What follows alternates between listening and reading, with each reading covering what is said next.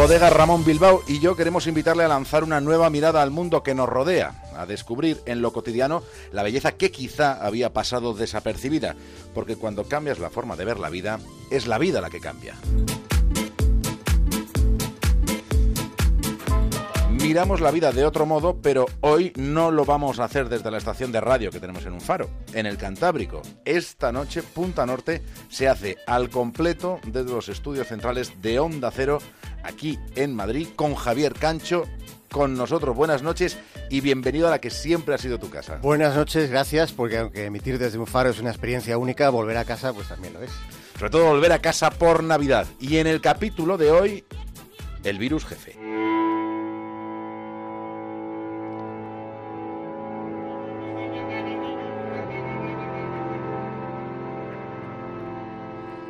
Mentes de animales secuestradas por otros organismos que se les han metido dentro. Partiendo de esa realidad que existe y que está mucho más extendida de lo que hubiéramos imaginado, partiendo de ahí, nos propusimos hacer dos capítulos sobre este asunto. Y los hicimos la semana pasada explicando algunos casos de animales que pierden su voluntad mientras les están devorando las entrañas comprobamos cómo de espeluznante puede llegar a ser un fenómeno biológico. Pero resulta que revisando documentos de expertos a los que National Geographic había entrevistado, encontramos una conexión entre la genética que explica estos episodios y también determinado tipo de virus. Y en esa derivada vírica, sorprendente, es en la que ahora, esta noche, vamos a indagar.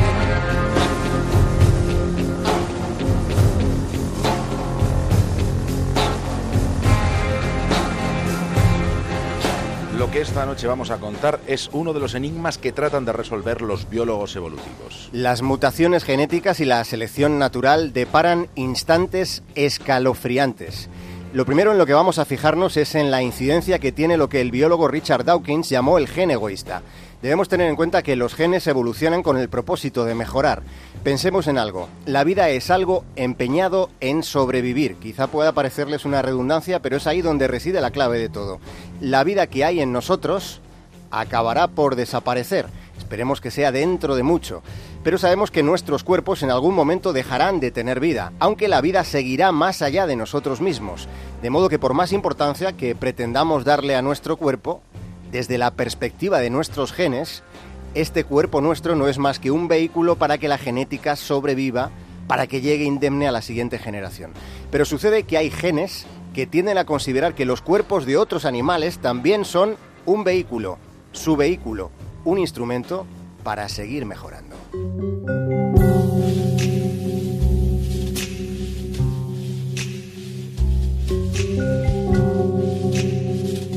Fijémonos un instante en el revoloteo de la avispa esmeralda que el viernes tan solo mencionábamos. Y es uno de los bichos con unos genes muy, muy salvajes. Los ataques de la avispa esmeralda son de una crudeza quirúrgica, casi psicópata. Uno de los documentos de National Geographic explica cómo después de que la esmeralda pique a una cucaracha, el insecto queda como zombie, drogado, Después la avispa esmeralda lleva a su víctima narcotizada, la lleva hasta el interior de un nido. La lleva tirando de sus antenas como quien pasea a un perro con su correa. La cucaracha tiene plena capacidad de movimiento, pero una ausencia absoluta de voluntad para moverse por sí misma. Ya en el nido, la avispa pone un huevo en la parte inferior de la cucaracha y ésta se limita a quedarse quieta mientras sale la larva y se introduce en su abdomen para que luego digamos que nos hemos quedado bloqueados. ¿Qué poder secreto tiene la avispa sobre su víctima? Esta es la pregunta a la que estamos dando respuesta. Es el poder secreto de los genes. La esmeralda clava con suma precisión el aguijón en el cerebro de la cucaracha, dirigiéndolo con exactitud hasta las regiones involucradas en el movimiento. Es así como la avispa rocía las neuronas de su víctima con un cóctel de neurotransmisores que actúan como fármacos psicoactivos. Así es como deja maniatada la actividad de las neuronas que en condiciones normales responderían al peligro induciendo a la cucaracha a escapar rápidamente. La avispa esmeralda hace intervenciones de neurocirugía en el cerebro de la cucaracha. Esto ya está científicamente comparado y comprado, pero todavía quedan algunas dudas por resolver. Se sabe que el veneno de la avispa es un cóctel de sustancias químicas, pero todavía no se ha podido descubrir cuáles ni por qué influyen y cómo lo hacen en la conducta de la cucaracha. pero es un hecho que los genes de la avispa esmeralda ponen a la cucaracha en su punto de mira sin consultarla, claro, para formar parte del plan de la supervivencia de la avispa. El objetivo es que la esmeralda disponga de un criadero ideal para sus descendientes. Sencillamente se trata de eso, se trata de algo que eh, nos resulta familiar. No hay nada más importante que la progenie. No lo decidimos del todo nosotros, la decisión primera ya la han tomado los genes.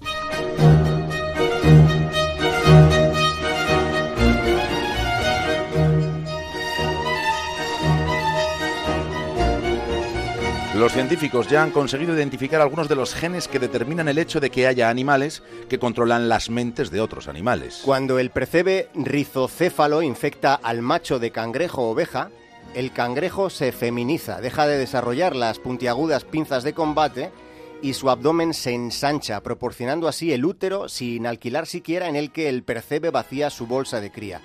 Protegidos por el cangrejo, los huevos eclosionan dentro de él y miles de crías de percebes se dispersan dispuestas a colonizar nuevos cangrejos. El grillo pierde la voluntad y la vida cuando las larvas del gusano nematomorfo se infiltran dentro del grillo. En su interior empiezan a crecer. El grillo es terrestre, pero el ciclo vital del nematomorfo es acuático, de manera que cuando el gusano maduro está listo para salir al exterior, altera el cerebro del grillo, induciéndole a lanzarse al agua. Cuando el grillo, que no sabe nadar, se ahoga, es cuando emerge el gusano adulto, que puede incluso llegar a medir 30 centímetros de largo.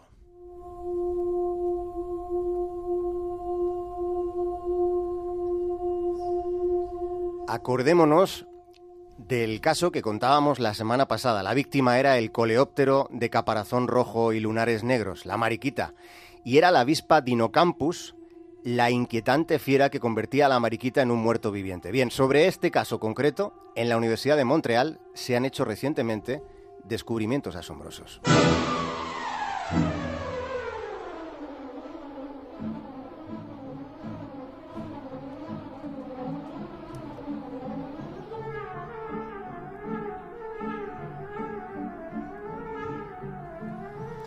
Imaginen a la avispa Dinocampus revoloteando, organizando su vuelo para emprender un ataque fulminante al coleóptero de lunares que está posado en una hoja de nogal. La Dinocampus no falla e inyecta el huevo en la mariquita inoculándole al mismo tiempo una dosis de sustancias químicas y otros componentes.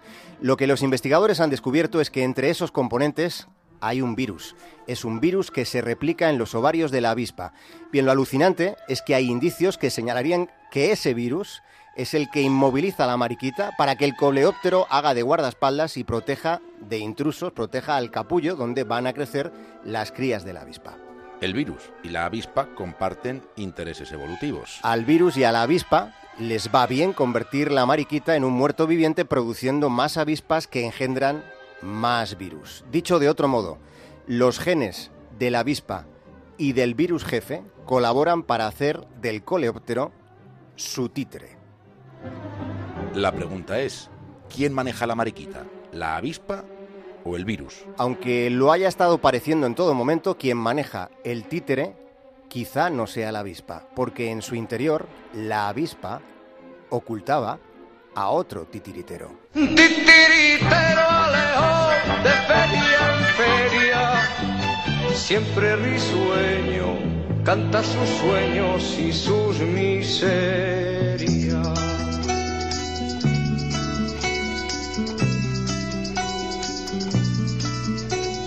Vacía su alforja de sueños que forja en su andar tan largo. Baja una estrella. Bueno, Javier Cancho, nosotros sacamos mañana la Feria de la Brújula de la estación de Atocha. Haremos el programa desde allí y vamos a contar contigo también, ¿no? Aprovechando que estoy aquí, me paso por Atocha mañana. ¿Has dejado apagadas las luces de Punta Norte? Sí, estaba todo apagado para ahorrar electricidad y hemos estado puliendo a ver si la antena va mejorando, puliendo y afinando. Claro que sí. Pues hasta mañana entonces. Hasta mañana. le llene la que allá lejos, titiritero alejo de feria en feria, siempre risueño, canta sus sueños y sus miserias.